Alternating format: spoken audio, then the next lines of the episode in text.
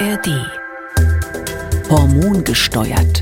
Der Wechseljahre-Podcast mit Dr. Katrin Schaudig. Herzlich willkommen bei Hormongesteuert, der Podcast für alle Frauen vor, in und nach den Wechseljahren und natürlich auch für alle interessierten Männer. Wir wollen alle Fragen rund um die Wechseljahre beantworten, mit Tabus, Vorurteilen aufräumen und Frauen zu Expertinnen ihres eigenen Körpers machen. Mein Name ist Katrin Simonsen, ich bin Redakteurin, Moderatorin bei MDR Aktuell und die Fachfrau an meiner Seite, das ist die Frauenärztin, Hormonexpertin und Präsidentin der Deutschen Menopausegesellschaft Dr. Katrin Schaudig. Schönen guten Tag, Frau Schaudig. Hallo, Frau Simonsen. Schönen guten Tag Ihnen auch. Frau Schaudig, heute wollen wir uns ja mal wieder, müssen wir sagen, mit der Hormonersatztherapie beschäftigen, denn wir haben dazu so, so viele Mails und Fragen bekommen. Da geht es um Dosierung und Anwendung von Hormonen, um die Frage, wie lang darf ich die eigentlich nehmen? Darf ich auch noch mit über 65 zum Beispiel mit Hormonen anfangen?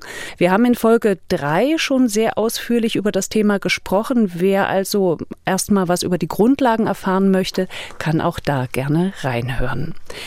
Frau Schaudig, ich habe schon gesagt, wir haben viele Fragen, viele Mails zu dem Thema bekommen. Ich würde gern erst mal mit so ein paar allgemeinen Fragen beginnen. Das Prinzip der Hormonersatztherapie ist ja, dass man die natürlichen Sexualhormone Östrogen, Progesteron, die im Laufe der Wechseljahre erst schwanken, dann in der Menopause komplett wegbleiben, in geringen Dosen ersetzt, um damit bestimmte Wechseljahresbeschwerden zu mildern. Eine Frage, die immer wieder kommt, ist, ob nicht mit der Einnahme der Hormone die Wechseljahre auch hinausgezögert oder auch verlängert werden. Ja, das ist eine gute Frage, werden wir auch immer wieder gefragt. Zur Verlängerung kann man sagen, nein, man verlängert damit die Wechseljahre nicht, ganz klar. Zur Frage, kann man es hinauszögern? Das lässt sich leider nicht eindeutig beantworten. Also was auf keinen Fall so ist, ist, dass wenn man Hormone nimmt, dann quasi absetzt, dass dann das Ganze wieder von vorne losgeht. Das kann man definitiv verneinen. Und wie Frauen darauf reagieren, auf das Aufhören mit den Hormonen, ist völlig unterschiedlich. Es gibt Frauen, die nehmen das ein, zwei, drei Jahre und dann sagen die, ich will es mal ohne probieren und dann, wir schleichen dann ganz gerne aus. Also von einer hohen Dosis sofort absetzen, das ist dann tatsächlich immer so ein Entzugsphänomen. Aber man kann sagen, wir schleichen mal aus, dann lassen die Frauen weg. So, dann gibt es letztlich drei Reaktionen darauf. Die eine Reaktion ist, ja, ich es geht mir gut, habe keine Beschwerden mehr, dann lässt man es auch dabei. Dann gibt's einen Teil, der sagt, am Anfang habe ich gar nichts gemerkt, aber so nach zwei, drei Monaten habe ich festgestellt, mit Hormonen ging's mir doch sehr viel besser. Dann fangen wir auch unter Umständen wieder an. Und dann gibt's die dritte Variante, die einfach sagt, ich habe die abgesetzt und dann ging das ganze Theater wieder los mit Hitzewallung, Schlafstörungen und so weiter. Meistens fangen die Frauen dann von alleine wieder an. Also es gibt nicht eine Vorhersage, wie reagiert die einzelne Frau darauf. Und ich muss dazu sagen, es gibt ja auch noch einzelne Frauen, die mit 70 und 80 noch Hitzeballung haben. Frauen sind individuell und das ist sehr unterschiedlich. Aber man kann definitiv sagen, man verzögert damit nicht den Prozess und schiebt ihn auch nicht hinaus. Jana fragt auch, ob es mit einer HRT, also Hormonersatztherapie, zu einer Erstverschlimmerung der äh, Symptome kommen kann. Nein, dieses, dieser Begriff der Erstverschlimmerung kommt ja aus der Homöopathie. Es gibt auf keinen Fall eine Erstverschlimmerung. Allerdings, wenn man in der Perimenopause, das ist diese Phase, wo die Eierstocksaktivität noch sehr stark schwankt, der Eierstock macht halt, was er will, so ein bisschen in dieser Phase. Und ähm, dann meint man, es kommt von den Hormonen, aber eigentlich kommt es davon, dass vielleicht der Eierstock noch arbeitet. Und dazu muss man vielleicht auch sagen, eine Therapie mit bioidentischen Hormonen in der Übergangsphase, also in der Perimenopause, funktioniert leider nicht unbedingt immer perfekt. Ähm, wir bremsen damit den verrückt spielenden Eierstock nicht aus, sondern wir geben sozusagen natürliche Hormone ins System, aber die Schwankungen bleiben weiter. Und das kann in vielen Fällen vermeintlich eine, ich sag's mal in Anführungsstrichen, Erstverschlimmerung machen. Das kann man von den Hormonen als solche definitiv nicht sagen. Hm. Und äh, gibt es eigentlich so Kriterien, wann, also bei welchen Symptomen man eigentlich eine Hormonersatztherapie anbietet? Reicht es schon, wenn ich äh, sozusagen äh, manchmal durch die Decke gehe, also Stimmungsschwankungen habe? Würde das schon ausreichen? Kommt sehr auf die Situation an. Also man muss sich schon nochmal genau anschauen, haben die Stimmungsschwankungen das durch die Decke gehen vielleicht überhaupt ganz andere Ursachen. Ähm, das ist ganz wichtig. Also wenn es zeitlich passt, dass man denkt, ja, die Frau ist in den frühen oder mittleren Wechseljahren, dann kann es sein, dass auch dann Stimmungsschwankungen, also das durch die Decke gehen, sehr schön ausgedrückt, äh, auch mal ein Grund ist, es zu versuchen. Aber auch da muss ich nochmal sagen, gerade dieses diese Stimmungsschwankungen und auch Schlafstörungen, Konzentrationsstörungen sind ja häufig ein Symptom der frühen und mittleren Übergangsphase ausgelöst durch starke Schwankungen der Eierstocksaktivität.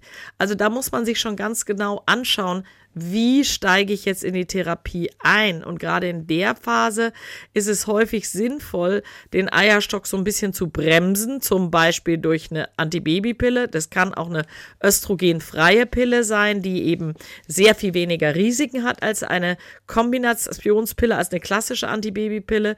Und nochmal, in der Situation kommt man mit ähm, bioidentischen Hormonen oft nicht weiter, weil die Schwankungen verhindert man dadurch nicht. Da werden wir später bei einigen Fragen wahrscheinlich nochmal drauf zurückkommen. Ähm, eine Hörerin wollte auch wissen, gibt es eigentlich Erfahrungen, dass zum Beispiel Frauen, die sehr spät erst eine Schwangerschaft hatten, also so mit 40, Mitte 40, dass die sozusagen mehr Probleme in den Wechseljahren bekommen oder kann man das nicht generell äh, sagen? Nee, das kann man überhaupt nicht sagen. Ich habe tatsächlich eine Patientin, die war, ist nochmal völlig überraschend schwanger geworden mit 47 und danach direkt in die Wechseljahre reingekommen. Aber das ist dann reiner Zufall. Da kann man dann sagen, da hat jetzt gerade nochmal so ein letztes, eine letzte Eizelle den Weg zur Schwangerschaft geschafft. Das hat übrigens auch alles prima funktioniert mit 47. Ähm, man ändert nichts dann an danach, wie man die Wechseljahre erlebt. Das hat andere Ursachen, andere Gründe, genetisch. Da sind wir Frauen einfach unterschiedlich. Also eine Schwangerschaft würde ich damit nicht in Verbindung bringen. Einige Frauen wollen auch wissen, gegen welche Symptome nachweislich diese Hormonersatztherapie sehr gut hilft. Nach Leitlinien der Deutschen Gesellschaft für Gynäkologie und Geburtshilfe ist ja eine Hormontherapie streng genommen eigentlich nur begründet, wenn starke Hitzewallungen bestehen. Also gegen die Hitzewallungen, da ist es tatsächlich super, super gut belegt. Gibt es auch Millionen von Studien. Es gibt praktisch nichts was gegen Hitzewallung so gut hilft wie Östrogene. Äh, das ist perfekt belegt. Alle anderen Symptome, die auftreten können, Schlafstörungen, depressive Verstimmung, Konzentrationsstörungen, was wir alles schon jetzt genannt haben, aber auch Gelenkschmerzen und, und, und. Ähm, das ist nicht ganz so gut belegt. Aber auch da kann man davon ausgehen, dass es in vielen Fällen hilft. Jetzt muss man sich fragen, warum ist es nicht so gut belegt? Ich habe vorhin schon gesagt, die, diese psychischen Symptome, also im weitesten Sinne gehören ja auch die Schlafstörungen äh, in, diesen, in diesen Formenkreis, die treten ja besonders stark auch auf in dieser Übergangsphase. Und ein Studienkollektiv an Frauen zu definieren, ähm, die da drin sind, ist total schwierig, weil die Übergangsphase bei jeder Frau völlig anders verläuft.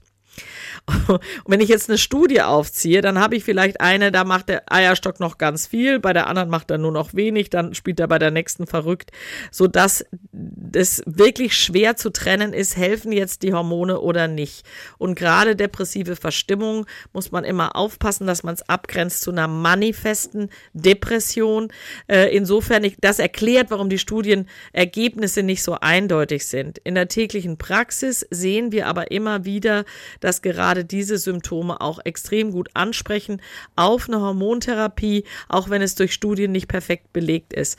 Gelenkschmerzen, ähnliches Thema. Auch da gibt es ganz viele Ursachen für Gelenkschmerzen, aber es kann auch mal äh, der fehlende das fehlende Östrogen sein. Und das findet man dann eigentlich nur ganz einfach im Behandlungsversuch raus. Ich sage immer Trial and Error. Wir probieren das jetzt mal drei Monate, beobachten Sie dieses Symptom ganz genau ähm, und dann sehen wir in drei Monaten, hat es Ihnen was gebracht oder nicht. Vielleicht noch eins, wo wir ganz sicher wissen, dass es hilft, ist bei trockener Scheide die lokale, also die vaginale Anwendung von Östriol, also von einem, das ist ein besonderes Östrogen, was sonst nur in der Schwangerschaft an, äh, vorkommt.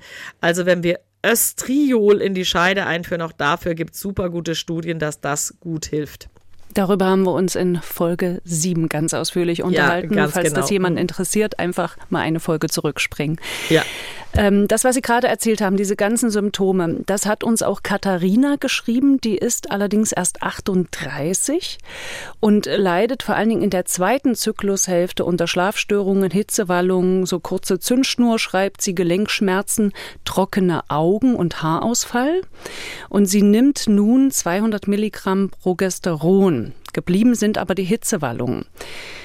Was äh, könnte sie noch tun, fragt sie. Also das Problem ist so ein bisschen, was sie hat, klingt ja nach prämenstruellem Syndrom, PMDS, was wir klinisch immer wieder sehen, Daten konkrete gibt es dazu nicht so viele, ist, dass je älter Frauen werden, häufiger diese prämenstruellen Symptome haben. Also das heißt, in zwei Wochen vor der Regel entweder äh, körperliche Symptome im Sinne von Brustspannen, Wasseransammlung und, und, und haben, aber auch Frauen, die diese extremen äh, Stimmungsprobleme haben. Eigentlich hilft da am meisten den Eisprung zu unterdrücken, das heißt das Progesteron zu unterdrücken. Hitzewallungen in der zweiten Zyklushälfte finde ich sehr untypisch.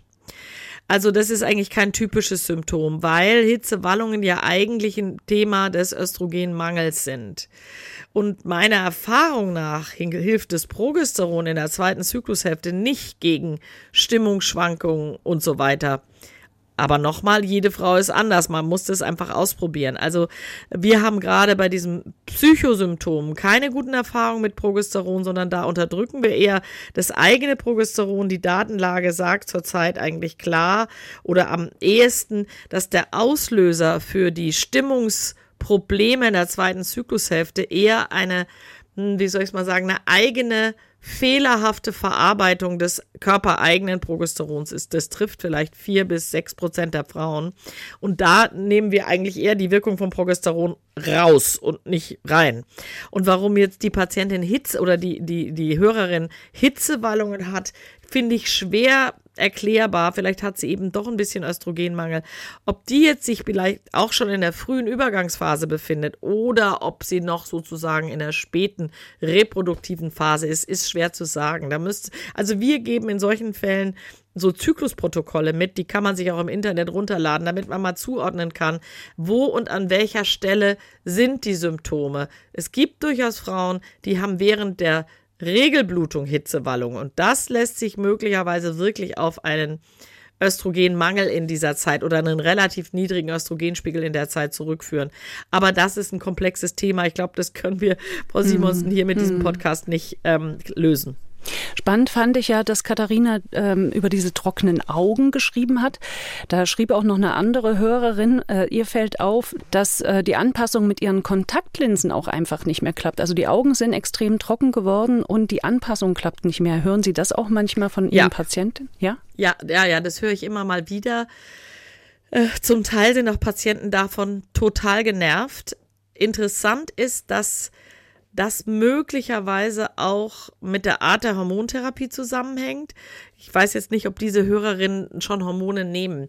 Äh, Tatsache ist, dass das trockene Auge zunimmt mit dem Alter. Das scheint aber eher ein, ein Symptom des Androgenmangels zu sein, also des Testosteronmangels. Warum? Warum hat man trockene Augen? Auch dafür gibt es verschiedene Ursachen. Ein Teil der Frauen hat deswegen trockene Augen, weil die Fettschicht auf dem Tränenfilm zu schnell aufreißt und dann hat man dieses Gefühl des trockenen Auges. Diese Fettschicht ist aber abhängig von einer männlichen Hormonwirkung, also von der Testosteronwirkung. Und das ist eher ein Testosteronmangel. Das Problem ist, eine gute Therapie dagegen gibt es nicht. Ähm, es gibt immer mal Experten, die sagen, man soll Östrio, Östrogentropfen ins Auge tun. Also uns, wir haben damit keine guten Erfahrungen. Es gibt auch keine großen Studien. Ähm, ich würde in so einer Situation eine geschluckte Östrogengabe vermeiden, weil geschlucktes Östrogen indirekt den Testosteronspiegel bremst. Ähm, warum jetzt die andere Hörerin in der zweiten Zyklushälfte Probleme mit den Augen hat, das finde ich ein total spannendes Phänomen. Kann ich so einfach nicht erklären, würde ich mich aber fragen, ob das nicht sogar ein Progesteron-Effekt ist. Denn was unterscheidet den, die zweite Zyklushälfte von der ersten Zyklushälfte? Eigentlich, dass wir da Progesteron haben, was nach dem Eisprung gebildet wird. Und ähm, auch da wäre meine Überlegung, ob man mal den Eisprung unterdrückt. Also würde ich mal ausprobieren. Und dann aber ordentlich auch Östrogen dazugeben, das ist wichtig. Also auch wenn man eine östrogenfreie Pille verwendet, gerade in diesem Alter jenseits der 40, kommen die Frauen dann oft in den Östrogenmangel rein und dann kommen die und sagen, ja, was sie mir da gegeben haben, das ist ja totaler Mux, das hilft gar nicht. Da muss man dann schon auch gleich mit Östrogen dazuarbeiten. Maike hat Hormone gegen Hitzewallungen genommen und dann aber Kopfschmerzen bekommen oder die sind schlimmer geworden. Die Brust spannte. Jetzt nimmt sie aus der Apotheke eine Estradiol D4 Creme und fragt, ob sie zu dieser Creme auch Progesteron dazu nehmen muss, weil das hat sie ja in unseren Podcasts gehört, dass man das immer ergänzen muss. Also Symptom Brustspannen und was war das? Entschuldige, Brustspannen und und Brustspannen, genau. Brustspannen. Von normalen Hormonen hat sie das. Also bekommen. das das ist ja immer ein Zeichen von zu viel Östrogen. Also in den meisten Fällen ist ist Brustspannen ein Zeichen von zu viel Östrogen. Nochmal, in dieser Übergangsphase, wenn der Eierstock so ein bisschen verrückt spielt, hatten wir auch schon in früheren Folgen immer mal, haben wir tatsächlich paradoxerweise Phasen mit zu viel Östrogen. Da hilft eigentlich Progesteron manchmal schon, um diese Symptome etwas zu mildern, auch über den entwässernden Effekt. Es reicht aber nicht unbedingt immer. Und auch nochmal, so wie die Hörerin das schildert, klingt es so, als ist sie noch in so einer Übergangsphase und da ändert sich leider von Monat zu Monat die ganze Hormonsituation. Mit dieser Östradiol D4 Creme da weiß ich ehrlich gesagt gar nichts drüber und es gibt ganz sicher auch keine Studien dazu.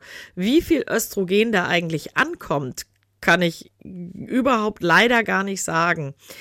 Grundsätzlich ist es schon so, dass in der Übergangsphase auch durchaus häufiger mal ein Mangel an Gelbkörperhormonen besteht. Also gefühlsmäßig würde ich sagen, wahrscheinlich braucht die Hörerin Gelbkörperhormon, aber möglicherweise braucht sie auch zumindest vorübergehend mal eine Bremsung ihres Eierstocks durch zum Beispiel eine östrogenfreie Pille.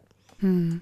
Da kommen Aber das kann sie dann auch vielleicht nur mal, ja, vielleicht kommt, braucht sie das nur für drei bis sechs Monate. Ich muss immer wieder sagen, dass die, die bioidentische Hormontherapie so viele schöne Aspekte, die hat, in dieser Übergangsphase häufig nicht funktioniert, weil man damit die Schwankung des Eierstocks, die die eigentliche Ursache der Beschwerden sind, nicht verändert. Hm. Eine andere Hörerin ist Schulleiterin, leidet sehr unter Schweißausbrüchen, vor allem morgens und nachts kommen die und sie hat mhm. schon ein Hormonpflaster probiert und auch Tabletten längere Zeit genommen. Es ist aber nicht besser geworden. Von den Tabletten hat sie dann auch Blutungen bekommen und jetzt fragt sie sich, ob da Hormone wirklich helfen oder ob sie lieber was anderes probieren soll. Also wenn die Hormone nicht gegen die Hitzewallung geholfen haben, dann gibt es zwei mehrere mögliche Ursachen. Ursache Nummer eins bei über einer Therapie über die Haut, Gel oder Pflaster nicht hoch genug dosiert. Das kann dann sein, dass eine Verstär also eine höhere Dosis einen tatsächlich weiterbringt, ist das eine. Bei geschluckten Tabletten ist es eigentlich meistens so, dass die helfen gegen Hitzewallungen, aber auch da gibt es in wenigen Fällen das Problem, dass die vom Magen nicht richtig aufgenommen werden. Also auch das gibt es. Da hilft dann mal tatsächlich eine Spiegelbestimmung. Also wir empfehlen ja grundsätzlich nicht unbedingt Überprüfung der Hormonspiegel, aber wenn jemand trotz einer Hormontherapie noch weiter schwitzt, dann gucke ich immer nach, wie viel kommt denn davon eigentlich an im Blut. Und dann kann entweder eine Umstellung, zum Beispiel von geschluckt auf transdermal, also über die Haut eine Variante sein. Oder wenn ich sowieso schon bei transdermaler Therapie bin, eine höhere Dosis. Dritte Variante ist, die Hitzewallungen kommen gar nicht vom Hormonmangel, sondern haben irgendeine andere Ursache. Ich sag mal Schilddrüsenstörung, das ist so das häufigste, Bluthochdruck oder ein beginnender oder eine Vorstufe von Diabetes. Das kann es auch mal sein, also gerade wenn jemand übergewichtig ist oder sehr viel zugenommen hat. Auch das kann Hitzewallungen verstärken. Ähm, und bei Blutdruck sage ich immer, machen Sie mal eine 24 Stunden Blutdruckmessung und gucken mal, ob die, das, das Ausbrechen des Schweißes zusammenfällt mit einer Blutdruckspitze, was man dann auch sehen kann. Also es ist komplex und auch nicht typisch. Normalerweise gehen Hitzewallungen weg mit Hormonen. Ähm, ein bisschen überrascht war ich, dass sie schrieb, sie hat Hormontabletten genommen. Ja, kann man ja machen. Also wenn jemand kein Risiko hat für eine geschluckte Östrogengabe, dann ähm, ist es völlig in Ordnung, auch Hormone zu schlucken. Der Vorteil der geschluckten Sind das dann Hormone, die Pillen sozusagen, über die wir immer als Pille reden? Das ist nee, nee, der geschluckten, es gibt das Östrogen neben, also das bioidentische Östrogen, neben der Gel-, Spray- und Pflasterform auch eben zum Schlucken. Der Nachteil der geschluckten Tabletten ist, und das ist dann auch, Entschuldigung, 17 Beta-Östradiol, das ist bioidentisch. Sie schlucken das und dann wird es aber als allererstes in der Leber verstoffwechselt. Was dazu führt, dass die Leber verstärkt Gerinnungsstoffe produziert. Das ist das eine. Das andere ist, dass dann das Östrogen in so eine Art Reserveöstrogen umgebaut wird, was auch völlig in Ordnung ist. Der Körper holt sich dann immer, was er braucht. So muss man sich das vorstellen. Aber es ist dann eigentlich nicht mehr bioidentisch, denn der Eierstock schüttet das Östrogen nicht in den Magen, sondern gibt es ins Blut ab. Also das ist der prinzipielle Unterschied. Ähm, nun ist es so, es gibt Situationen, wo man sogar ganz gerne eine geschluckte Therapie nimmt. Das ist zum Beispiel, wenn Frauen unter der Wirkung von männlichen Hormonen leiden, also Haarausfall, Pickel, zu viele Haare. Äh, da haben wir tatsächlich einen günstigeren Effekt über geschluckte Therapie. Auch ein hoher Cholesterinspiegel verbessert sich mehr, wenn die Frauen Östrogene schlucken. Die Kehrseite ist, dass wir dann dieses erhöhte Thromboserisiko eingehen und ab einem bestimmten Alter auch ein erhöhtes Schlaganfallrisiko. Das ist bei einer Therapie über die Haut nicht gegeben. Jetzt habe ich aber jemanden, die auch sagt, also das mit dem Schmieren und Kleben ist mir irgendwie lästig. Und sie müssen ja, das ist der Nachteil auch, beim Schmieren und Kleben immer noch irgendwie zusätzlich ein Gelbkörperhormon dazugeben. Das heißt, sie haben immer eine zweite Substanz im Rennen, was die Frauen oft als naja, es ist halt komplizierter. In den Tabletten ist meistens schon ein Gelbkörperhormon drin. Das heißt, sie schlucken eine Tablette und alles ist erledigt. Und viele sagen, oh, mal ein Leben lang die Pille geschluckt. Und das ist eigentlich für mich praktischer.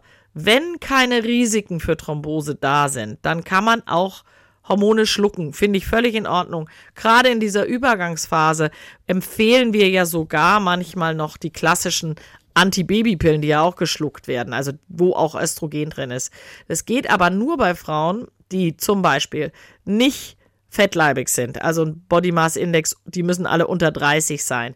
Die dürfen keine anderen Risikofaktoren haben, zum Beispiel Thrombosen in der Familie, vielleicht sogar selber schon eine Thrombose, vielleicht eine genetische Disposition für Thrombosen, Rauchen, Migräne, sind alles so Dinge, bei denen wir auf keinen Fall Hormone schlucken lassen. Dann muss es über die Haut.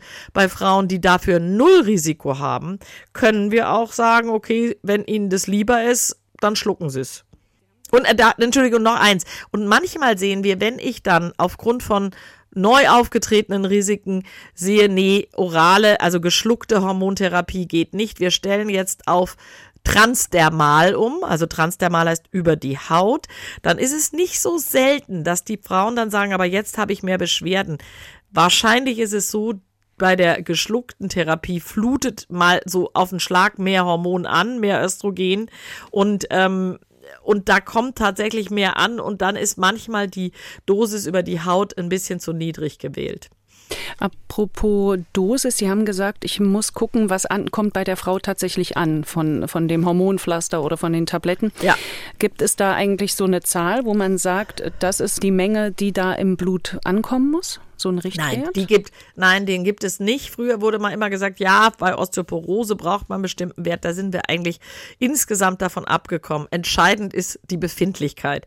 Wenn die Patientin sich wohlfühlt, dann ist egal welche Dosis sie dazu braucht, das alles fein. Nur wenn ich trotz Hormongabe keinen irgendwie Effekt habe, wo ich denke, das müsste doch eigentlich funktionieren, dann gucke ich mal, wie viel ist da und dann sehe ich schon, ist der Spiegel eher niedrig oder ist er eher hoch. Wenn er eher hoch ist, dann gucke ich nach anderen Ursachen für die Hitzewallung. Und wenn was er, wäre eher hoch und was wäre eher niedrig? Ach, da wissen Sie, da kann man sich nicht so festlegen. Also Sie müssen sich überlegen, der Östrogenspiegel schwankt im natürlichen Leben zwischen ungefähr 30 und 300 innerhalb von 14 Tagen. Also in der Postmenopause, also wenn die letzte Regel da war, dann würde ich immer, wenn der Spiegel über 100 ist, und äh, dann würde ich denken, naja, das ist jetzt schon eher üppig. Wenn er weit unter 50 ist, dann würde ich sagen, ah, ist vielleicht ein bisschen niedrig. Aber wissen Sie, Frau Simonsen, ich habe mhm. Patientin, da kann ich kaum den Östrogenspiegel messen. Und trotzdem sagen die, mir geht's super und mir geht's viel besser als ohne die Hormone.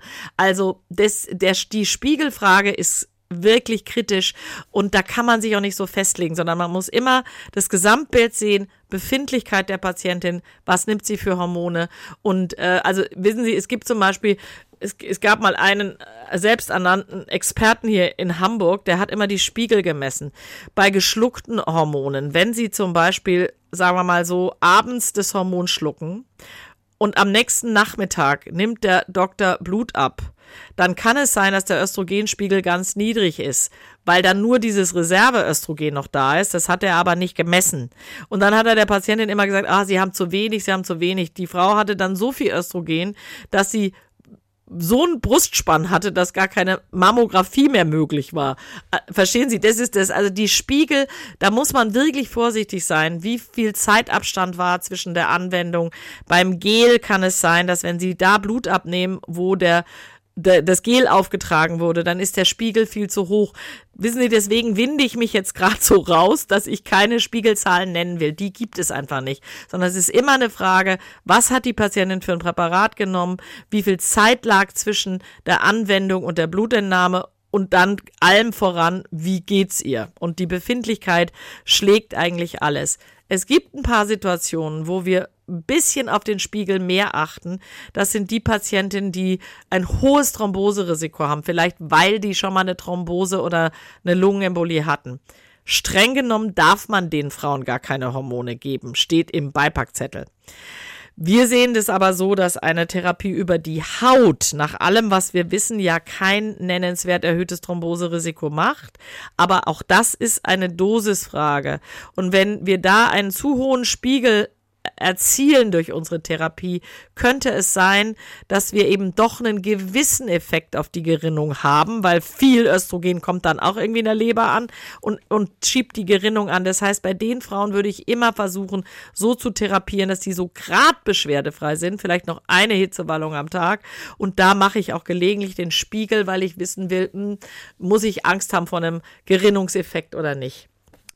Äh, Sie haben schon gesagt, äh, nicht immer hilft eine Hormonersatztherapie. Ich ähm, habe hier einen Fall, das sieht so aus, als äh, würde das einfach bei ihr nicht wirken. Also Monika aus Kiel hat uns geschrieben, sie nimmt seit zehn Jahren Hormone. Bei ihr sind Hitzewallung und Herzrasen dann nach der Menopause schlimmer geworden. Sie konnte keine Nacht mehr schlafen. Durch die Hormone wurde es nicht besser. Dann kamen noch Depressionen dazu. Ihre Frauenärztin sagt, der Hormonspiegel sei aber okay. Sie soll Östrogen, Progesteron weiter nehmen Antidepressiva noch dazu. Trotzdem kann sie jetzt mehrere Tage im Monat nicht arbeiten gehen, weil sie unter Herzrasen und Schweißausbrüchen leidet und einfach nicht schlafen kann. Finde ich eine schwierige Frage. Die Frauenärztin hat ja offensichtlich den Östrogenspiegel bestimmt. Grundsätzlich würde ich bei so einer Situation auch immer denken, vielleicht ist nicht hoch genug dosiert. Ähm, ich finde das jetzt wirklich schwierig von der Entfernung aus dazu was zu sagen. Dafür müsste man mal gucken, wie sind die Spiegel eigentlich. Also es ist ja schon so, wie wir auch schon gesagt haben, es ist ja nicht immer das Hormon, was die entscheidenden Wirkungen macht, sondern manchmal gibt, stecken auch ganz andere Dinge dahinter. Beim Schlaf, bei der Psyche, aber auch bei den Hitzewallungen. Und an dieser Stelle wieder mein Hörtipp für euch. Diesmal möchte ich euch den NDR-Podcast Synapsen ans Herz legen. Hallo, ich bin Lena Bodewein aus der NDR Info Wissenschaftsredaktion. In unserem Podcast Synapsen liefern wir Fakten, Hintergründe und Geschichten zu aktuellen Fragen der Forschung. In unserer jüngsten Folge blicken wir auf den faszinierenden Komplex eines eigentlich alltäglichen Phänomens Schlaf. Warum schlafen wir? Wie schlafen wir ein? Und was ist die Funktion des Schlafes? All das fragen wir aus wissenschaftlicher Perspektive. So viel sei schon mal verraten. Schlaf ist eine unglaublich wichtige Müllabfuhr und auch ein Gedächtnisbooster. In der Parkinson-Therapie kann er ebenfalls eine große Rolle spielen. Mehr Antworten und Erkenntnisse gibt es in der neuen Folge der Synapsen, Thema Schlaf. Ab sofort in der ARD Audiothek. Und das Schlafen ist ja auch für uns Frauen in den Wechseljahren ein Riesenthema. Auch darüber haben Frau Schaudig und ich bereits gesprochen. Die Folge verlinken wir euch in den Show Notes. Anja ist 52 Jahre alt, leidet unter Schlafstörungen, Hitzewallung, verminderter Leistungsfähigkeit, dass sie zeitweise kaum arbeiten gehen kann, auf 24 Stunden die Woche reduzieren musste. Leider hatten sowohl Hausärztin als auch Gyn immer gesagt, das seien keine Wechseljahre, das sei der Stress.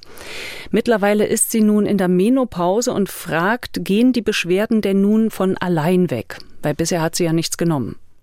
Und sie hat jetzt tatsächlich keine Blutung mehr, offensichtlich, so klingt Genau. 52 genau. war sie, ne? Hm. Also bei manchen Patientinnen ist es so, dass die Beschwerden dann besser gehen. Also gerade diese psychischen Beeinträchtigungen, die werden bei einem Teil der Patienten tatsächlich besser. Ich habe neulich auch jemand gesehen, die auch dann tatsächlich in Vorruhestand gegangen ist, weil ihr alle gesagt haben, nee, nee, das sind keine Wechseljahre. Jetzt ist sie auch in dieser Postmenopause und wir haben dann auch besprochen, nee, es ging ihr jetzt schon deutlich besser. Das kommt auf den Einzelfall an. Ich habe aber auch Frauen, die auch nach der Menopause, also wenn sie dann wirklich keine Hormone mehr haben, sagen, ich leide immer noch unter diesen Problem. Alles zusammen, Schlafstörung, depressive Verstimmung und, und, und, und Hitzewallung auch dann meistens. Das muss man abwarten. Also ich hätte jetzt auch kein Problem, mal einen Versuch mit Hormonen zu machen und zu gucken, ob es besser geht. Aber beim Teil der Patienten wird es dann allmählich besser. Allmählich heißt, wie lange dauert das dann so? Ja, unterschiedlich. Kann mal ein Vierteljahr sein, kann mal ein halbes Jahr sein, kann auch mal erst nach drei Jahren sein. Also so wie sich das anhört, würde ich wahrscheinlich mit der Patientin besprechen, lassen Sie uns doch einen Hormonversuch mit Bio, in dem Fall tatsächlich bioidentische Hormone machen, weil da ist ja keine Restfunktion vom Eierstock mehr offensichtlich. Wir kommen jetzt zu den vielen Fragen zur Anwendung und Dosierung von Hormonen. Da haben uns äh, Frauen geschrieben, die schon Hormone nehmen und trotzdem unschlüssig sind, nehmen sie genug, wie sollen sie die genau anwenden und wie lange sollen äh, sie die anwenden. Und äh, da schreibt eine Hörerin, dass die Ärztin bei ihr gesagt hat, nach einem Jahr setzen Sie sicherheitshalber mal ab wegen der Brustkrebsgefahr. Immer wieder hört man auch so die Zahl von fünf Jahren, dass man fünf Jahre lang Hormone nehmen kann. Gibt es denn da sozusagen eine Regel? Nein, es gibt keine Regel. Also die wesentliche Regel ist, solange Frauen Beschwerden haben ohne Hormone, geben wir durchaus eine Hormontherapie. Zum Brustkrebsrisiko haben wir ja schon ganz viel gesprochen. Das Brustkrebsrisiko ist leicht erhöht und zwar je länger wir Hormone nehmen, dann steigt es immer ein bisschen weiter.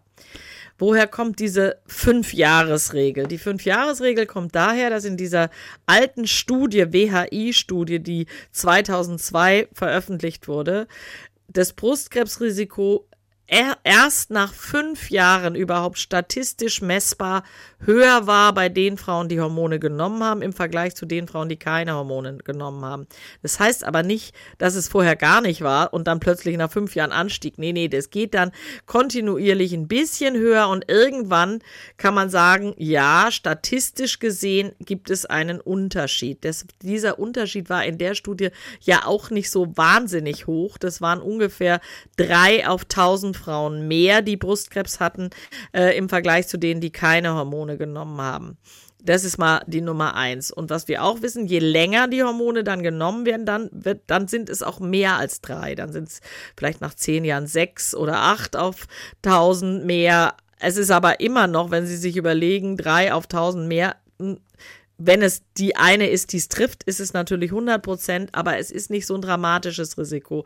Also das muss jeder für sich selbst entscheiden. Die gute Nachricht ist aber, dass wir wahrscheinlich mit diesen bioidentischen Hormonen, also Progesteron oder oder und Östrogen oder Dydrogesteron und Östrogen, nach allem, was wir wissen, ein niedrigeres Brustkrebsrisiko haben als das, was ich jetzt gesagt habe. So genau kann man es leider nicht beziffern. Und dann wird immer mal wieder behauptet, auch bioidentische Hormone würden gar kein Risiko haben. Das stimmt jetzt auch nicht. Auch da haben wir ein paar Daten. Da ist dann nach sieben, acht Jahren Anwendung doch ein leicht erhöhtes Risiko vorhanden gewesen. Wir haben ja schon ganz viel darüber gesprochen, dass wir uns ja mit der Hormontherapie auch viele positive Aspekte einhandeln, also Lebensqualität allem voran. Wenn die Lebensqualität schlecht ist ohne Hormone, dann ist das sicherlich ein Argument. Dann haben wir ja noch andere Effekte, Schutz der Knochen, Schutz vor Diabetes, wahrscheinlich ein Schutz fürs Herz-Kreislauf-System. Also da gibt's ja noch eine Reihe von anderen Aspekten und das muss man im Einzelnen abwägen. Ja, also wenn ich jemand habe, der kaum Leidensdruck hat, dessen Knochen super sind und der ganz schlank ist und deswegen sicher keinen Diabetes kriegt, wissen Sie, da würde ich sagen, naja, also ich weiß nicht, ob Sie es wirklich brauchen, mal ganz ehrlich. Also eigentlich nicht.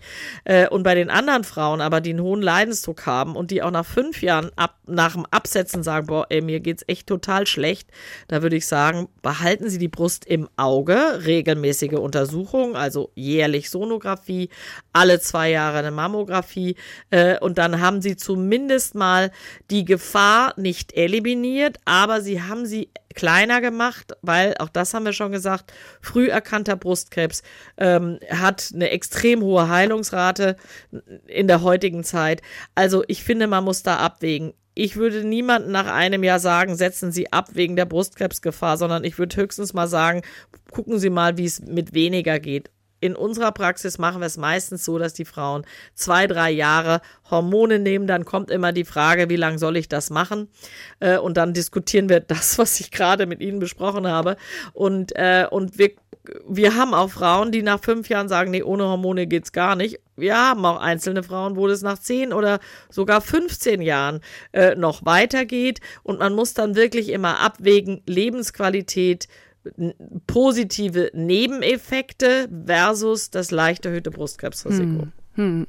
Und ähm, wenn ich Sie jetzt richtig verstehe, probieren Sie es dann äh, erst mal ein bisschen runterzugehen, ja. dann ganz abzusetzen und ja. wenn dann die Symptome, zum Beispiel wie Hitzewallungen, wiederkommen, dann kann die Frau aber auch wieder beginnen mit den Hormonen, auch wenn sie dann zum Beispiel schon 60 wäre. Ja, wenn das so eindeutig ist, äh, würde ich das so machen. Es kommt ja immer wieder die Frage, darf man mit 60 noch anfangen mit Hormonen? Ich weiß gar nicht, ob das heute nochmal als Frage ist, aber ich werde es auch immer wieder gefragt. Das hängt so ein bisschen davon ab, wann die Menopause war. Ich sag mal ein Beispiel. Jemand, eine Frau, die mit 50 die Menopause hat, zehn Jahre nichts genommen hat und jetzt mit 60 sagt, ach, ich habe da so ein Buch gelesen, ich würde es jetzt doch gern mal probieren da bin ich extrem zurückhaltend. Das macht man nicht, weil es könnte sogar sein, dass man durch diese Entwöhnung des Körpers von den Hormonen dann sogar bei Wiedereinführen der Hormone negative Effekte nach sich zieht auf die Gefäße, aufs Gehirn. Also das, das könnte sein. Ähm, aber wenn die Patientin mir jetzt sagt, also ich sag mal ein anderes Beispiel, die ist 50, hat jetzt fünf Jahre lang geschwitzt, jetzt ist sie 55 und, ähm, und sagt so, ich habe versucht, es alles ohne Hormone, aber es geht einfach nicht, dann fange ich auch mit 55 noch an. Ja, da habe ich gar kein Problem.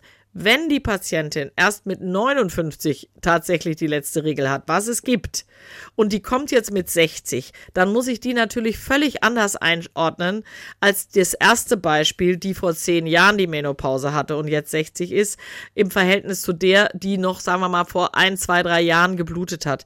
Mit anderen Worten, es ist eigentlich nicht das Alter in absoluten Zahlen, was das Entscheidende ist, sondern wir nennen das das Menopausealter, nämlich wie alt war die zum Zeitpunkt der Menopause. Und dann gucken wir so ein bisschen so, wie viel Zeit war da dazwischen und entscheiden dann, können wir es machen oder nicht. Also ansonsten mit 60 würde ich nicht anfangen, wenn die Menopause zehn Jahre zurückliegt. Wenn die Menopause zwei Jahre zurückliegt, kann ich mir es auf jeden Fall überlegen. Da spricht man ja auch immer von diesem goldenen Fenster und das sind dann immer diese zehn Jahre. Ja, nee, auch das kann man tun. Wenn es alles so einfach wäre in der Medizin, Frau Simonsen. Nee, ist leider nicht so. Also diese zehn Jahre finde ich schon sehr üppig. Es gibt dieses goldene Fenster, ganz genau. Wofür ist das goldene Fenster überhaupt maßgeblich? Für die Hitzewallung, also für die Symptome, ist dieses Fenster irrelevant. Nochmal, wenn jemand zehn Jahre geschwitzt hat und sagt, so, jetzt habe ich keinen Bock mehr, ich will das nicht mehr aushalten, dann würde man schon sagen, okay, wenn Sie jetzt Hormone nehmen, dann wird das gegen die Hitzewallungen wahrscheinlich helfen. Also das heißt, da ist es egal, wie groß das Fenster ist. Es, das goldene Fenster ist aber für andere Dinge nochmal wichtig, nämlich zum Beispiel den Herz-Kreislauf-Schutz. Da kann man sagen, da sollte der, der Zeitraum zwischen letzter Blutung und Beginn der Hormoneinnahme möglichst kürzer sein. Da finde ich persönlich diese zehn Jahre fast absurd zu lang. Diese zehn Jahre sind aus meiner Sicht da nicht adäquat. Es gibt eine Studie, die hat äh, untersucht Frauen, wo die Menopause sechs Jahre zurücklag oder weniger versus Frauen, wo die Menopause mindestens zehn Jahre zurücklag. Und da hat man zumindest an Gefäßen einen deutlich besseren Effekt gesehen bei Frauen, wo die Menopause maximal sechs Jahre zurücklag. Aber wenn ich ehrlich bin, finde selbst diese sechs Jahre zu lang. Also ich würde mir vorstellen können, dass diesen Nutzen fürs Herz-Kreislauf-System, dass man den sagen wir mal, innerhalb von ein, zwei, drei Jahren nach der Menopause noch mitnimmt. Was aber nicht heißt, dass sie dann vier Jahre nach der Menopause keine Hormone mehr nehmen dürfen, sondern da können, müssen sie dann entscheiden aus anderen Gründen. Der Knochen wird zum Beispiel auch dann profitieren, wenn sie vier, fünf, sechs, sieben Jahre nach der Menopause anfangen mit Hormonen. Ähm, das würde man allerdings nur machen, wenn sie gleichzeitig auch Beschwerden haben oder aber wenn sie andere Medikamente zur Behandlung einer Knochenbrüchigkeit, also der Osteoporose, nicht vertragen. Das steht in den Leitlinien so drin. Also das mit dem goldenen Fenster finde ich ein schwieriges Phänomen und ich sehe immer mal wieder Frauen, die dann sagen, ja, mein Frauenarzt oder meine Frauenärztin hat gesagt, nee, die Menopause ist schon zu lang zurück, da dürfen wir nicht anfangen. Nochmal, wenn die Hitzewallung hat und ich eindeutig sagen würde, das hängt mit dem Hormonmangel zusammen, dann würde ich auch noch nach fünf Jahren anfangen.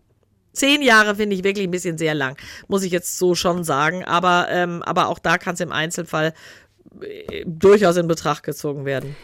Kommen wir zu einer vielleicht ein bisschen einfacher zu beantwortenden Frage. Und zwar, wie nehme ich Östrogen und Progesteron ein, durchgängig den ganzen Monat oder am Zyklus orientiert? Das wär, wird wirklich ganz häufig gefragt. Und die Frage ist, was ist, wenn ich sozusagen einen sehr unregelmäßigen Zyklus habe? Also wenn ich einen sehr unregelmäßigen Zyklus, also egal, solange ich noch Blutung habe, ohne Hormone, heißt es, dass mein Eierstock noch arbeitet. Und dann kann man diese Frage, deswegen, Frau Simonsen, Sie haben gehofft, dass es eine einfache Frage ist. Mhm. Nee, es ist eine, sogar eine noch kompliziertere Frage. Das hängt dann davon ab, wie viel arbeitet denn der Eierstock noch? Will ich einen vorhandenen Zyklus einfach ein bisschen unterfüttern? Oder ist der eigentlich noch ganz gut. Also solange eine Frau noch mehr oder minder regelmäßig blutet, hat sie eigentlich keinen Östrogenmangel. Dann hat sie vielleicht mal einen Progesteronmangel in der zweiten Zyklushälfte, leidet aber dann vielleicht dann mehr unter ihrem PMS. Also das ist schwierig zu sagen. Erfahrungsgemäß zur Frage, soll ich es immer nur zwei Wochen im Monat nehmen oder soll ich es durchgehend nehmen, ist es so, Solange der Eierstock arbeitet, werde ich mit einer durchgehenden Anwendung von Progesteron äh, trotzdem Blutungsstörungen produzieren. D das ist einfach so, weil das Progesteron ja nicht so einen ausgeprägten Effekt hat äh, auf Blutungsstörungen, auf Bremsung des Eierstocks. Wenn ich mal in dieser postmenopausalen Phase bin, also Eierstock arbeitet nicht mehr, dann ist es so ein bisschen eine Frage der persönlichen Vorliebe. Nehme ich das durchgehend kombiniert in der Hoffnung, dass ich gar nicht blute? Wenn man ein bisschen Glück hat, blutet man dann nicht. In dem Moment, wo ich es immer 14 Tage im Monat nehme, habe ich wahrscheinlich eine Abbruchblutung nach diesen 14 Tagen. Spannende Geschichte ist, dass es zumindest für die synthetischen Hormone klare Daten gibt, dass die zyklische Anwendung weniger Brustkrebsrisiko macht als die durchgehend kombinierte. Jetzt habe ich vielleicht jemanden, die große Beschwerden hat und die aber sagt, okay, ich möchte aber eine Therapie, die möglichst das geringste Risiko von allem hat. Dann würde ich sagen, okay, durchgehend transdermalen Östrogen und immer 14 Tage im Monat natürliches bioidentisches Progesteron oder auch Dydrogesteron und zwar immer nur 14 Tage, dann wird die Patientin aber bluten. Das wollen die dann oft nicht. Nach der, Post, nach der Menopause sagen die ja, was soll ich mit der Blutung? Verstehe ich auch, aber man muss klar sagen, es funktioniert nicht immer und äh, das geht tatsächlich mit die, die Blutungsfreiheit kriegt man in dieser Perimenopause in aller Regel nur durch synthetische Gestagene hin, wenn überhaupt. Und äh, wenn ich Sie richtig verstehe, sagen Sie, in der Perimenopause ist es eigentlich Quatsch, Östrogen und Progesteron zu nehmen, weil da produzieren wir ja selber noch das Östrogen? Jein. Ähm, auch da gibt es in der Perimenopause ja durchaus mal Phasen, wo wir von einem der Hormone zu wenig oder zu viel haben. Also gerade in der Übergangsphase muss man sehr genau gucken, wie stark ist der Zyklus gestört. Und da füttere ich nur den Zyklus so ein bisschen mit zusätzlichen Hormonen. Das kann man versuchen. Das funktioniert auch in manchen Fällen. Äh, aber manchmal funktioniert es eben gar nicht. Es ist, ich sage das wirklich immer, die Perimenopause ist eine große Herausforderung für die Frauen, aber auch für die behandelnden Ärztinnen und Ärzte, weil es da so sehr schwankt. Und im Grunde muss man da auch tatsächlich alle drei bis sechs Monate mal checken mit der Ärztin oder dem Arzt zusammen, wie funktioniert denn das gerade? Verabschiedet sich jetzt der Eierstock allmählich, dann wird es alles leichter. Dann kann man, wissen Sie, dann findet man irgendeine Therapie, die passt für die Frau und die kann man dann auch mal eine Zeit lang nehmen. Da muss ich die Patientin auch nicht so oft sehen. In den anderen Situationen sehe ich die ganz oft alle drei Monate. Und wenn ich Progesteron nehme und äh, eben jetzt erstmal nur in der zweiten Hälfte meines Zyklus und dann habe ich aber mal ein paar Monate praktisch keinen Zyklus, rechne ich mir das praktisch aus und nehme es dann auch äh, in meinem theoretischen ja, so ein äh, bisschen. Ablauf. Da muss man so ein bisschen, dann sage ich immer, zum Beispiel immer ab dem ersten des Monats 14 Tage ein Progesteron oder, oder ein Gestagen, äh, weil man eben nie so richtig weiß, was passiert da eigentlich. Und dann wird auch immer wieder gefragt, wenn ich anfange zu bluten während der Progesteronphase, nehme ich es dann selber. Wissen Sie, ich weiß nicht, ob dann in dem Zyklus mein eigener Körper plötzlich einen Eisprung hatte und Progesteron ganz viel gemacht hat. Das ist schwer einzuschätzen. Das ist leider so. Da muss man sich so ein bisschen durchwursteln. Hm. Okay. Hm, ist und unbefriedigend. Ich merke das schon an Ihrer ja, Reaktion. Ja, ja, Aber ich kann es nicht ändern. Ich stelle mir gerade vor, wie unsere Hörerin gerade ganz viele Fragezeichen. Ja, ja, das ist mir klar. Aber das ist eben schwer zu beantworten und schon gar nicht so pauschal. Also es wäre wahnsinnig schön, wenn wir eine pauschale Lösung hätten. Äh, aber die gibt es leider nicht. Okay. Ich glaube, das wird jetzt nicht einfacher. Die Frage ist, wie viel von dem ähm, Östrogengel nehme ich? Also wie entscheide ich, wie viel Hub ich nehmen muss? Also Hub sage ich jetzt nochmal für alle, die es nicht kennen. Dieses Gel gibt es in so Dosierspendern, da drückt man drauf und dann kommt praktisch immer die gleiche Menge raus. Deshalb kann man das ganz gut portionieren. Ja. Ähm, manche Frauen nehmen ein Hub, manche zwei Hub. Gibt es eine Obergrenze? Nein, und äh, da ist, also wir sind jetzt mal in der Postmenopause. In der Perimenopause haben wir schon gesagt, da schwankt es dauernd, da, das ist ganz schwierig. In der Postmenopause ist es tatsächlich so, dass die entscheidende Grenze zu entscheiden, was brauche ich jetzt, ist die Befindlichkeit. Wenn ich mich mit einem Hub super fühle, super, dann bleiben wir bei einem Hub. Ich sage meinen Patienten zum Beispiel häufig, fangen Sie mal mit einem Hub an und wenn Sie nach 14 Tagen den Eindruck haben, nee, es, es hilft nicht wirklich, ich habe immer noch Hitzewallung, dann gehen Sie auf zwei Hub. Da würde ich immer dem Ganzen 14 Tage geben. Mehr als zwei Hub, bevor wir darauf gehen, will ich die Patientin nochmal sehen. Und dann gibt es zwei Dinge. Dann ist A die Befindlichkeit und wenn Befindlichkeit und Dosis nicht zusammenpassen, mache ich einen Spiegel. Den mache ich aber wirklich nur dann, und bitte dran denken, beim Gel auf keinen Fall da abnehmen, wo sie das Gel an dem Arm geschmiert haben, und zwar mindestens für drei Tage. Also ich will sozusagen einen Arm, der seit drei Tagen clean ist von Östrogen. Das ist wichtig für den Spiegel. So, das heißt, ich gucke mir das an. Und jetzt sage ich mal, vielleicht erleichtert es die Hörerin. Ich habe Patientinnen, die mit einem halben Hub super glücklich und beschwerdefrei sind. Und ich habe Patientinnen, die brauchen vier Hub für die gute Befindlichkeit. Und was die Sache vielleicht ein bisschen auch verständlicher macht, ist, dass offensichtlich es bei fünf Frauen kommt das Gel fünfmal unterschiedlich an. Das heißt, bei manchen, ich messe dann natürlich mal einen Spiegel, sehe ich mit einem Hub guter Spiegel und bei manchen sehe ich zwei Hübe, drei Hübe und irgendwie kommt nichts an. Da muss man so ein bisschen aufpassen, ob es vielleicht Wechselwirkungen mit Duschgelen, Duschölen, Duschöle können zum Beispiel die, die Aufnahme durch die Haut ver, ver, also verschlechtern. Und dann manchmal sehe ich auch Frauen, da kommt auch mit drei und vier Hub nichts an.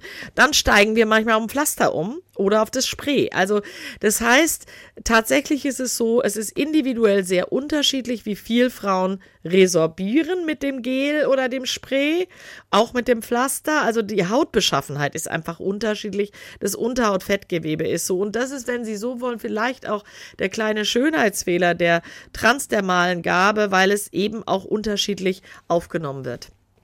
Was die Dosierung angeht, äh, Sie haben es gerade schon erwähnt, müssen wir noch mal sagen, dass es ja unterschiedliche Präparate gibt, die auch unterschiedlich dosiert sind. Also da gibt es dieses Gynokardin-Gel, mhm. das Estreva-Gel, dann gibt es das Lenzetto, das ist ein Spray.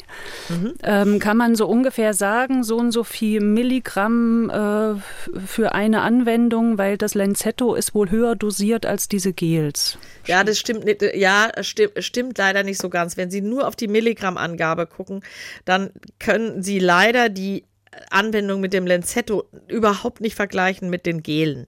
Die Gele können Sie vergleichen. Und da ist vielleicht ganz wichtig, in dem Estreva, also eigentlich nennen wir ja hier keinen Namen, aber ich glaube, müssen wir in dem Fall. Im Estreva ist zum Beispiel 0,5 Milligramm Östradiol pro Hub.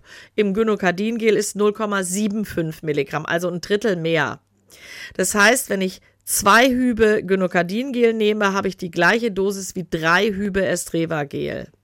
Das kann man so sagen. Das ist wichtig. Es gibt auch das Gel noch in so Tütchen, aber da muss man sagen, da, da habe ich natürlich eine geringere Varianzbreite. Wenn ich sage halber Hub, dann empfehle ich immer den Frauen, ähm, nehmen Sie den einen Hub auf ein Stückchen Papier als Wurst und davon nehmen Sie die Hälfte zum Beispiel. Damit kann man das wirklich runterdosieren. Aber entscheidend ist tatsächlich, dass pro Hub im Estreva und im Gynokardin unterschiedliche Mengen drin sind. Das ist das eine. Und beim Lenzetto, bei dem Spray, das ist eigentlich auch, wie ich fand, als es eingeführt wurde, eine super elegante Methode. Aber die Milligrammangabe, nochmal, können Sie nicht vergleichen mit dem, was bei Gel, bei den Gelen drin ist. Und auch da muss man sich so ein bisschen auf die Befindlichkeit der Frauen verlassen. Meine Erfahrung im klinischen Alltag ist, dass ein Hub Lenzetto nicht so intensiv wirkt wie ein Hub Gel sondern da brauchen sie in den meisten Fällen mehr. Und ich habe auch da Patientinnen, die brauchen sechs Hübe Lenzetto, um beschwerdefrei zu sein. Und dann bin ich natürlich so ein bisschen verschreckt und denke, oh mein Gott, was hat die für einen Östrogenspiegel? Den messe ich dann mal und dann sehe ich, nee, der ist auch tatsächlich nicht so hoch. Es gibt aber auch Frauen, die mit ein, zwei Hub Lenzetto gut klarkommen. Und da sehen Sie wieder, Hautbeschaffenheit spielt eine große Rolle. Übrigens auch die Hautdurchblutung. Wenn es im Sommer extrem heiß ist, erleben wir das immer mal, dass die Frauen plötzlich sagen, boah, ey, ich habe nichts geändert an meiner Dosis und plötzlich habe ich Brustspannen und dann kann es einfach sein, dass durch diese vermehrte Hautdurchblutung, durch die Hitze dann einfach auch mehr ankommt. Also Sie sehen, es gibt einfach Einflussgrößen, die man beachten kann. Hm. Einen spannenden Fall hat uns Katharina geschrieben, die ist 53 und noch in der Perimenopause und leidet unter Muskelschmerzen, trockener Haut und glühend brennenden Händen, Unterarmen und Fußsohlen. Und sie bekommt Östrogen und Progesteron und reagiert extrem sensibel darauf, nimmt einen halben Hub Östrogengel, da geht's ihr besser, da wären die Beschwerden besser. Und von dem Progesteron, da bekommt sie aber Schlafstörungen und Herzklopfen. Deshalb drückt sie die Kapsel jetzt aus und schmiert sich die Hälfte auf die Haut. Kann sie das so machen? Nee, das kann sie nicht so machen. Also ein wichtiger Punkt ist, dass sie jetzt von dem Progesteron Schlafstörungen bekommt, finde ich relativ untypisch eigentlich. Aber was man wissen muss, geschlucktes Progesteron kann bei manchen Frauen A Stimmungsschwankungen auslösen, wie dieses prämenstruelle dysphorische Syndrom. Also das muss man einfach wissen. Das ist nicht bei vielen Frauen, aber ein Teil, weiß ich nicht, fünf oder zehn Prozent reagiert negativ mit der Psyche. Auch ganz wichtig. Geschlucktes Progesteron kann Kopfschmerzen auslösen und auch Schwindel. Das merken die Frauen oft nicht so, weil sie das abends nehmen von Schlafen. Die schlafen dann vielleicht besser, aber dieser Kopfschmerz, Kopfschmerz und der Schwindel ist wichtig. Was gibt's für Alternativen? Und es wäre jetzt auch vielleicht für die Patientin, die Hörerin, die nachfragt. Ähm, also über die Haut wird das Progesteron einfach nicht vernünftig standardmäßig resorbiert. Ein bisschen was kommt an, aber das ist so individuell unterschiedlich, dass ich mich da auf gar nichts verlassen würde. Was man machen kann, ist, dass man diese Progesteronkapseln vaginal einführt. Dafür muss man die auch nicht aufstechen oder so, sondern die führt man ein und die lösen sich durch die Wärme in der Scheide auf und werden auch gut aufgenommen. Was da an der Gebärmutterschleimhaut ankommt, ist zum Beispiel besser und mehr als das, was ankommt, wenn sie es schlucken, weil die Verstoffwechslung über die Leber wieder wegfällt. Also vaginales Progesteron ist eine gute Methode, um Kopfschmerz, Schwindel zu vermeiden. Was dann mit den Schlafstörungen passiert bei der Hörerin, das kann ich nicht voraussagen. Aber es gibt durchaus Frauen, die vertragen das natürliche Progesteron eben nicht so gut und dann ist eine gute Alternative, Dydrogesteron zu nehmen. Das ist von der Strukturformel praktisch identisch, hat aber einen kleinen Knick im Molekül und wird deswegen ein bisschen anders verstoffwechselt. Wenn man das schluckt, hat man erstens eine wirklich gute Schleimhautwirksamkeit, also Gebärmutterschleimhautwirksamkeit möglicherweise ein bisschen besser als Progesteron. Und diese Nebenwirkungen auf den Kopf fallen weg. Also Stimmung, Schlaf, und auch Aggressivität, vielleicht Kopfschmerzen, äh, Schwindel, das bleibt beim Dydrogesteron aus. Dafür hat es nicht diesen sehr schlafanstoßenden Effekt, den ja viele Frauen beim Progesteron sehr gerne mögen. Hm, hm. Also meine Erfahrung ist, dass auch Östrogen den Schlaf schützt. Bei ihrer Hörerin, die noch in der Perimenopause ist, können wir halt nie so richtig einschätzen. Äh, und da gibt es eben auch keinen Standard. Der, die, die Hormonspiegel schwanken und ob da gerade ein halber Hubgel das Richtige ist oder mehr oder weniger, ist total schwer zu sagen. Wenn es ihr damit besser geht und es reicht. Genau. Ja, genau. aber sie muss schon aufpassen, dass sie genügend Gelbkörperhormon hat an der Gebärmutterschleimhaut und wie man das macht, muss sie im Einzelfall mit der Frauenärztin auch besprechen. Ähm, ich fand es spannend mit diesem Hautjucken und Brennen und tatsächlich findet man das bei den äh, Symptomen auch, die zu den Wechseljahren gerechnet werden finde ich jetzt so ein bisschen untypisches Symptom, muss ich gestehen. Bei Hautjucken und Brennen, da muss man immer auch nochmal einen Neurologen mit einbeziehen, ob es eine Polyneuropathie sein kann, ob es eine neurologische Erkrankung ist. Ob, also das Hautjucken könnte man noch am ehesten sich vorstellen aufgrund von einer Trockenheit, die tatsächlich Östrogenmangel bedingt sein kann. Kann auch übrigens Testosteronmangel bedingt sein, theoretisch.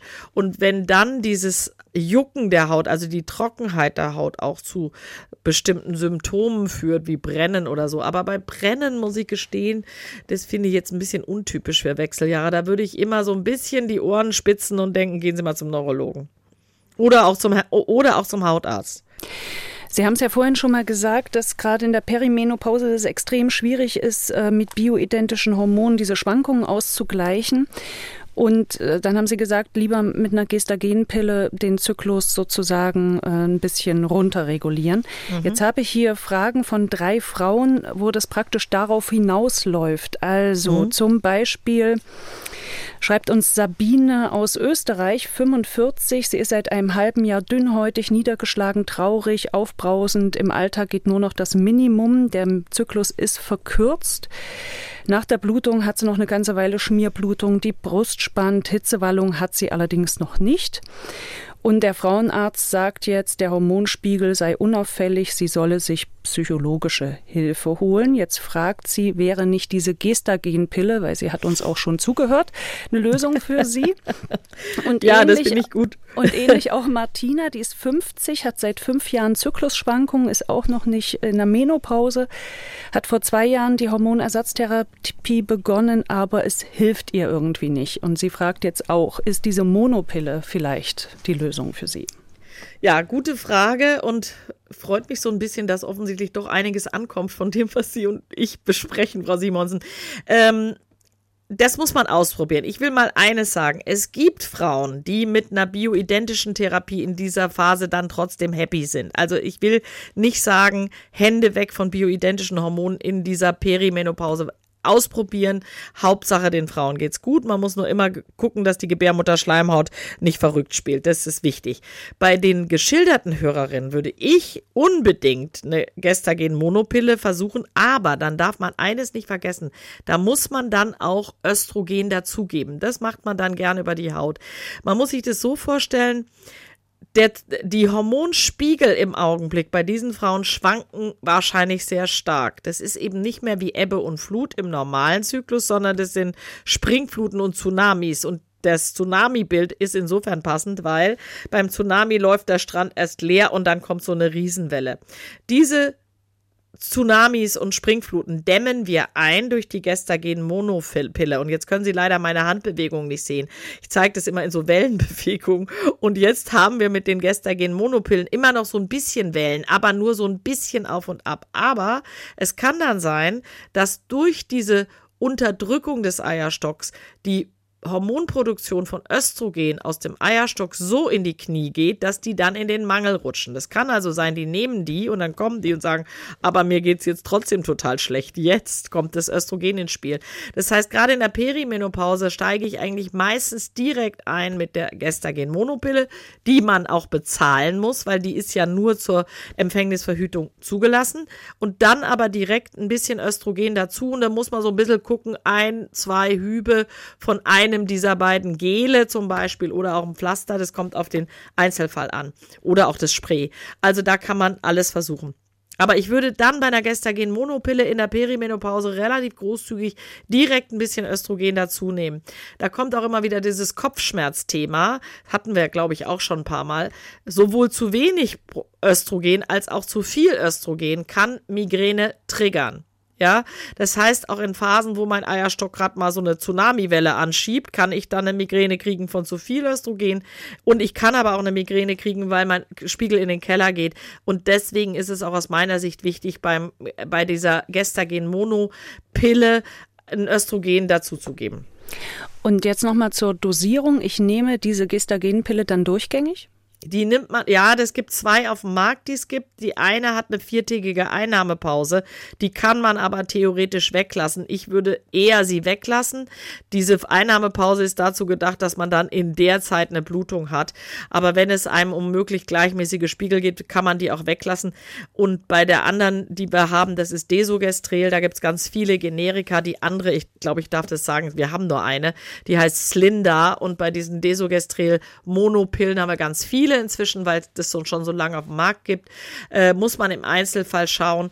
Ähm, würde ich aber auch alles beides eher durchgehend nehmen. An der Stelle muss man leider sagen, der Schönheitsfehler dieser Gestagen-Monopillen ist eben, dass sie leider häufig Zwischenblutungen machen. Sonst würde man ja sagen, ah, kriegen die es alle und auch die jungen Mädels schon, macht kein Risiko, ist ja super. Es macht halt leider keine so perfekte Blutungskontrolle und da muss man im Einzelfall dann mal ein bisschen mehr Gel, Östrogen dazugeben, ein bisschen weniger. Auch in manchen Fällen braucht man tatsächlich zwei von diesen äh, Gestagen-Monopillen am Tag und nicht eine. Und zwar immer dann, wenn der Eierstock besonders gerade wild ist, hätte ich jetzt mal fast gesagt. Also ganz viel macht. Das ist aber individuell unterschiedlich. Also die Standardgeschichte wäre eine Gestagen-Monopille und ein, zwei Hub Gel dazu und damit kommt man eigentlich ganz gut über diese äh, Übergangsphase durch. Es schreiben uns auch immer wieder Frauen, weil sie unsicher sind, ob ihre Probleme tatsächlich mit den Wechseljahren zusammenhängen oder ob es andere Ursachen gibt. Da ist zum Beispiel Yvette 54. Und der wurde vor 14 Jahren die Gebärmutter entfernt. Sie blutet dadurch also schon lange nicht mehr, aber sie ist sich unsicher, ob ihre Eierstöcke auch schon die Arbeit aufgegeben haben. Sie hat Beschwerden wie Schlafstörungen, Herzstolpern, Dünnhäutigkeit, Antriebslosigkeit, Panikattacken, juckende Scheide, Schmerzen beim Sex und sie fragt jetzt, wie merke ich ohne Gebärmutter, ob ich noch in den Wechseljahren bin? Und welche bioidentischen Hormone würden mir helfen? Müsste ich beides nehmen, Östrogen und Progesteron? Ich würde bei jemand mit 54 und Gebärmutterentfernung vor 14 Jahren denken, ich glaube irgendwie nicht, dass der Eierstock da noch so viel macht und die trockene Scheide spricht eigentlich dafür, dass da doch schon überwiegend Östrogenmangel ist. Also da kann man mal einfach versuchen, mit Östrogen zu arbeiten. Wenn der Eierstock nicht mehr arbeitet und das könnte man tatsächlich mal durch eine Blutuntersuchung rausfinden.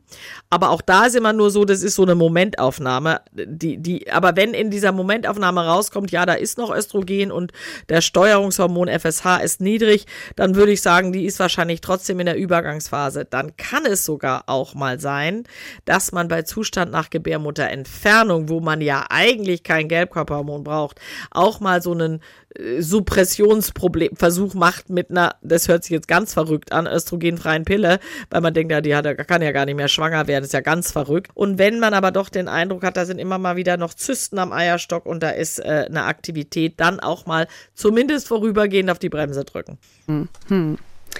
Okay, wir haben viele Fragen auch zum Progesteron äh, bekommen. Da haben Sie einiges auch schon jetzt beantwortet in den vorhergehenden Fragen. Aber ähm, also Progesteron nochmal zur Erklärung, Gegenspieler vom Östrogen. Im normalen Zyklus wird es nach dem Eisprung aus der Eihülle gebildet. Man spricht dann auch vom Gelbkörperhormon. Und dieses natürliche Progesteron wurde nachgebildet und kann jetzt für die bioidentische Hormontherapie als Kapsel eingesetzt werden. Gibt es tatsächlich nur Kapseln oder kann man auch Gels oder irgendwas anderes äh, verwenden? Total wichtige Frage, vielen Dank. Es gibt einmal Progesteron, das gibt es auch schon ewig im Handel als Gel zur Lokalbehandlung der Brust bei Brustspannen aus der Überlegung heraus ist vielleicht eine zu viel Östrogeneffekt an der Brust und es kühlt die Brust auch und führt die bisschen runter. Ansonsten, und es ist wirklich nur dafür zugelassen. Ansonsten ist das Problem beim transdermal angewandten Progesteron, also als Creme oder oder Gel. Das gibt es tatsächlich von Apotheken, die das herstellen. Das reicht aber zum Schutz der Gebärmutterschleimhaut ganz sicher nicht aus. Jetzt kommt so ein bisschen drauf an. Ich sehe immer mal wieder Patienten, die kriegen von irgendjemandem, das sind so Individualrezepturen verschrieben, sagen, ich nehme das Progesteron als Creme, das tut mir total gut. Dann sage ich, okay, wenn es Ihnen gut tut, nehmen Sie es, damit schaden Sie sich wahrscheinlich nicht. Aber wenn ich im Hinterkopf habe, dass ich das Progesteron zum Schutz der Gebärmutterschleimhaut einsetze, dann kann man sich auf die Progesteroncreme einfach definitiv nicht verlassen. Das ist mir eine ganz wichtige Botschaft. Insofern und ansonsten, man kann es vaginal anwenden, da kann man einfach diese Kapsel nehmen. Im Kinderwunschbereich gibt es sogar Gele, die vaginal angewandt werden. Die sind auch ziemlich gut, da kommt sehr viel von an. Die sind aber zum Teil sehr hoch dosiert und die sind eben nur für die Kinderwunschbehandlung zugelassen, nicht für die Postmenopause. Ich kenne auch keine Daten, wo man die angewandt hat in der Scheide, aber rein theoretisch wäre das eine Option. Also langfristig würde ich mir schon wünschen, dass wir dafür die Frauen in der äh, Meno- und Postmenopause mehr noch zur Verfügung haben. Aber im Moment gibt es im Wesentlichen für diese Frauen die Kapseln, die man schlucken kann und es sind genau die gleichen Kapseln, die man dann vaginal einführt. Uns haben Hörerinnen geschrieben, die nehmen Östrogen, Progesteron und die eine fängt dann immer gleich an zu bluten, sobald sie mit dem Progesteron anfängt. Und bei der anderen hat sich durch das, also oder sie denkt, dass vielleicht durch das Progesteron sich ihr Zyklus verkürzt hat, weil der, der Abstand wird immer geringer.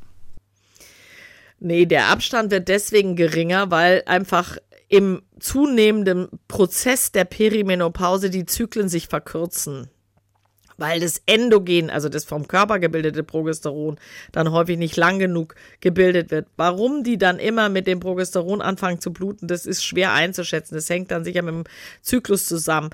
Eine Progesterongabe ist dann vielleicht nur so halbscharig, sage ich jetzt mal so, und wirkt am Endometrium bei hoch aufgebauten Gebär, Entschuldigung, Endometrium ist die Gebärmutterschleimhaut, nicht ausreichend. Also wir sehen das immer mal wieder.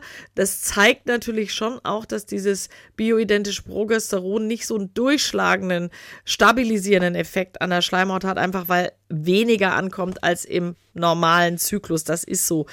Ist dann auch immer die Frage, ja, wie soll, lang soll ich denn jetzt das Progesteron noch nehmen? Ist schwer zu beantworten. Kommt wirklich auf den Einzelfall und auf den Zyklus an. Also, dass das benutzte Progesteron den Zyklus verkürzt, kann man definitiv verneinen.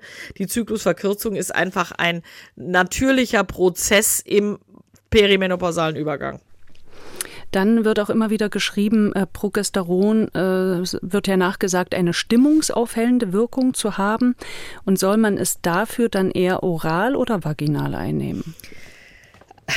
Danke für diese Frage. Also ich habe noch, ich, ich, habe nicht die Erfahrung, dass Progesteron stimmungsaufhellend macht und ich weiß auch nicht, warum das gesagt wird. Also was wir klar wissen, ist, dass Progesteron bei vielen Frauen eine sedierende Wirkung hat, also wie so, wie so beruhigende Wirkung, also runterfahrende Wirkung und auch bei manchen Frauen eine angstlösende Wirkung hat. Wir wissen aber, dass Frauen ja in der zweiten Zyklushälfte unter dem Effekt des eigens gebildeten Progesteron mehr Stimmungsschwankungen haben als anders. Es steht sogar im Beipackzettel von Progesteron drin, dass es bei einzelnen Frauen sogar depressive Verstimmung verstärken kann. Also, dass Progesteron stimmungsauffällend ist, finde ich eine Aussage, die würde ich auf gar keinen Fall unterschreiben. Das stimmt irgendwie nicht. Also ich weiß nicht, warum das überall rumgeistert. Also es wirkt sedierend, es wirkt angstlösend, es macht, wie der Hamburger sagt, so ein bisschen bräsig. Und wenn Sie mal Frauen fragen, die noch normalen Zyklus haben, dann fragen Sie die mal, sind sie in der zweiten Zyklushälfte besser drauf? Das wäre ja sozusagen der Analogschluss. Da habe ich ganz viel eigenes Progesteron. Dann müssten die, müsste die Stimmung bei allen Frauen in der zweiten Zyklushälfte heller sein. Also wenn es eine Auf auffällende Wirkung hat. Ich kenne aber keine Frau, die mir das sagt. Stimmt nicht. Eine einzige Patientin habe ich, die sagt, in der zweiten Zyklushälfte bin ich viel besser drauf. Aber das ist wirklich nur eine von Tausenden von Frauen. Die meisten sagen, nee, stimmungsmäßig merke ich keinen Unterschied oder aber sagen, stimmungsmäßig bin ich schlechter drauf. Also die stimmungsaufhellende Wirkung vom Progesteron, die, die gibt es meines Erachtens nicht. Sorry, wenn ich das so sage. Sie haben äh, in einer unserer Podcast-Folgen mal erwähnt, dass man manchmal statt Progesteron lieber Dydrogesteron ja. nimmt. Vorhin mhm. haben Sie es auch nochmal erzählt. Eine äh, Hörerin will wissen, äh, hilft Dydrogesteron zum Beispiel besser bei Depressionen und Schlafstörungen? Nein, das für, gegen die Schlafstörung hilft tatsächlich das natürliche Progesteron besser. Auch nicht bei allen Frauen. Das hatten wir jetzt auch schon bei den Fragen. Es gibt auch Frauen, die reagieren da gar nicht. Sehe ich auch immer wieder in der Praxis. Aber grundsätzlich, das ist dieser sedierende Effekt, geht über den sogenannten GABA-Rezeptor am Gehirn und hat was mit der Verstoffwechslung von Progesteron zu tun, wenn wir es schlucken. Das heißt, geschlucktes Progesteron ist schlafanstoßend. Das Dydrogesteron hat diesen Effekt nicht, weil es nämlich eben nicht in das zentrale Nervensystem eindringt, was den Vorteil hat, dass manche der Nebenwirkungen wegfallen, also kein Kopfschmerz, kein Schwindel, äh, aber eben auch die schlafanstößende Wirkung. Und auch bei depressiven Verstimmungen würde ich dem Dydrogesteron keinen nennenswerten Effekt zuordnen, aber der stimmungsaufhellende Effekt, der kommt dann auch durchs Östrogen. Und wenn ich genügend Östrogen nehme, habe ich auch einen Effekt auf den Schlaf. Das sehen wir auch immer wieder bei Frauen, die keine Gebärmutter haben und die sagen, mit zwei Hub Gel, die brauchen ja kein Gelbkörperhormon, schlafe ich plötzlich wieder super. Also auch das Östrogen hat da einen positiven Effekt und vor allen Dingen hat das Östrogen den stimmungsaufhellenden Effekt. Frau Schaudig, zum Schluss noch eine Frage zum Progesteron. Eine äh, Hörerin fragt, ob sie eigentlich eigenverantwortlich selbst ein wenig experimentieren könne mit dem Progesteron. Sie soll in der zweiten Zyklushälfte 200 Milligramm nehmen, hat dann aber Schwindel und Brustspannen und überlegt, ob sie jetzt diesen Progesteronanstieg im Zyklus nachempfindet. Erst ein paar Tage 100 Milligramm, dann 200 und dann wieder 100. Ist das eine gute Idee? Das ist auch eine äh, komplett komplexe Frage. Also der Punkt ist so ein bisschen, mit den Progesteronkapseln, die wir da anwenden, haben wir sowieso viel niedrigere Spiegel als das, was der Körper eigentlich macht. Und im Körper ist es so, diese Progesteronproduktion wird vom der Hirnanhangsdrüse gesteuert und da haben wir eigentlich den Höhepunkt und den stabilsten Zeitpunkt zwischen fünften und siebten Tag nach dem Eisprung. Danach schwankt es dann wieder sehr. Also theoretisch könnte man das versuchen, aber es war Kopfschmerz, glaube ich, ne, was die Hörerin gerade gesagt gesagt hat. Genau, da würde ich es mal vaginal Schwindel. probieren. Schwindel, Schwindel. ah, Schwindel, mhm. genau. Das haben wir ja auch schon heute im Podcast mehrfach gesagt. Es kann Schwindel machen. Als allererstes würde ich es mal vaginal probieren. Okay, mit vaginaler nicht, Anwendung. nicht experimentieren. Ja, das muss sie mit der Frauenärztin machen. Also ich glaube, ehrlich gesagt, so wahnsinnig groß ist der Unterschied nicht, ob jetzt 100 oder 200, wenn ich ganz ehrlich bin. Äh, aber ich würde als erstes mal eine vaginale Anwendung versuchen, weil dann wird es oft besser vertragen. Frau Schaudig, damit sind wir am Ende dieser heutigen Folge und tatsächlich muss ich sagen, haben wir nur die Hälfte unserer Fragen geschafft. Aber wir waren ja sehr fleißig schon. Wir waren fleißig, oder? Finde ich das auch. Das heißt, den zweiten Teil gibt es dann in drei Wochen, denn auch Frau Schaudig und ich gehen in eine kleine Weihnachtspause. Im neuen Jahr geht es dann aber weiter mit euren Fragen zur Hormonersatztherapie. Viele wollen ja wissen, ob man auch mit bestimmten Vorerkrankungen oder einer familiären Disposition für Brustkrebs und Thrombose eine Hormonersatztherapie beginnen kann. Und was hat es eigentlich mit dem Testosteron für Frauen auf sich? Und wie macht sich das bemerkbar, wenn das fehlt. Diese Themen und noch vieles mehr dann in der kommenden Folge. Für heute bedanke ich mich recht herzlich. Schön, äh, dass Sie wieder dabei waren. Hat wieder viel Spaß gemacht. Ja, vielen Dank, Frau Simonsen. Mir hat es auch Spaß gemacht. Ja, tschüss. Tschüss. Danke fürs Zuhören. Abonniert gern unseren Podcast, lasst auch eine Bewertung für uns da. Und natürlich freuen wir uns, wenn ihr uns weiterempfehlt an eure Freundinnen, Schwestern, Kolleginnen, Töchter, Mütter und natürlich gern auch an eure Partner und Partnerinnen. Ihr könnt uns weiterhin auch gern schreiben an hormongesteuert.mdraktuell.de. Hormongesteuert hört ihr überall da, wo ihr Podcasts hören könnt und natürlich werbefrei in der App der ARD Audiothek. Hormongesteuert der Wechseljahre-Podcast mit Dr. Katrin Schaudig.